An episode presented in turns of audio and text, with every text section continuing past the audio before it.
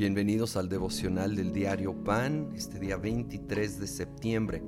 Hoy vamos a concluir nuestro estudio del libro de Hebreos con la segunda parte del capítulo 13. El versículo 15 y 16 dicen así.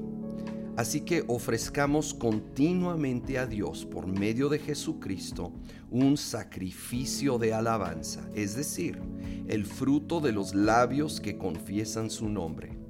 No se olviden de hacer el bien y de compartir con otros lo que tienen, porque esos son los sacrificios que agradan a Dios. Sacrificio de alabanza. Cuando algo no es fácil, cuando no nos viene naturalmente, no andamos de buenas o las cosas no van muy bien que digamos y no brota así solito dar gloria y honra a Dios, esos son los momentos de sacrificio, de alabanza, de reconocer que Él es digno independiente de cómo me va o cómo me siento. Y aquí hay dos expresiones de ese sacrificio de alabanza. Uno dice, el fruto de los labios que confiesan su nombre. El confesar en palabra y en canto, que en muchas partes de la Biblia nos hace saber lo poderoso que es expresar en canto esta alabanza, esta gratitud. Es una expresión de sacrificio de alabanza poderosa. Cambia el ambiente en nuestra vida, en un lugar. Seamos de los que levantan ese sacrificio de alabanza con nuestros labios.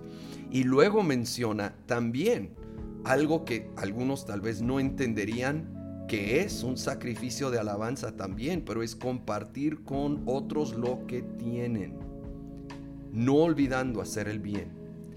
Hagamos el bien a los demás, tengamos un corazón de generosidad, de bondad, de perdón y buscamos buscando cómo bendecir a los que nos rodean, a los que Dios pone en mi corazón o en mi camino.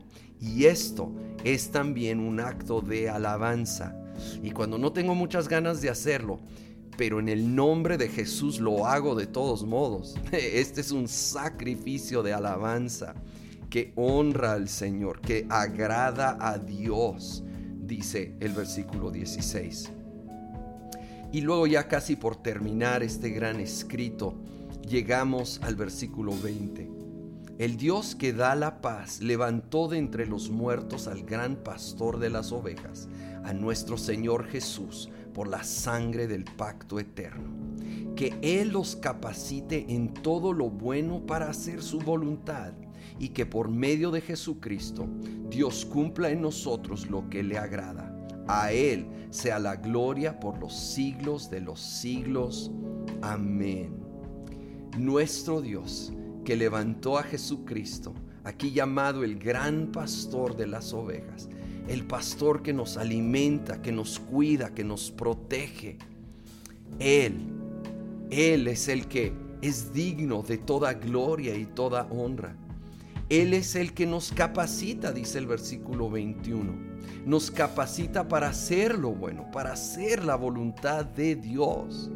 Que no olvidemos esto, es por su gracia, su favor inmerecido, capacitador. No es por simples buenos deseos, intentos, esfuerzo propio. Todo eso es tan limitado. Tenemos que reconocer y rendir nuestra debilidad ante aquel, nuestro pastor, nuestro rey y señor, y confiando en él y en su poder activo en nuestras vidas saber que Él nos dará la capacidad de hacer la voluntad de Dios mucho, mucho más allá de nuestra capacidad propia. Señor, declaramos esta, esta gran palabra. A ti sea la gloria por los siglos de los siglos. Amén. Que tú seas exaltado para siempre Tú eres digno, tú eres nuestro gran pastor que nos cuida, nos protege, nos alimenta. Oh Señor, nos guía. En ti confiamos plenamente para hoy y para todo lo que vendrá. A ti sea la gloria, Ayúdanos, capacítanos, recuérdanos. Te ofrecemos alabanza ahorita y cuando menos ganas tenemos, decidimos levantar sacrificio de alabanza.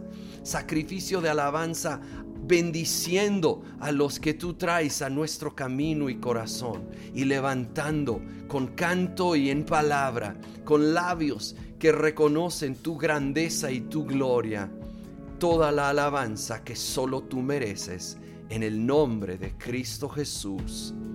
Amén.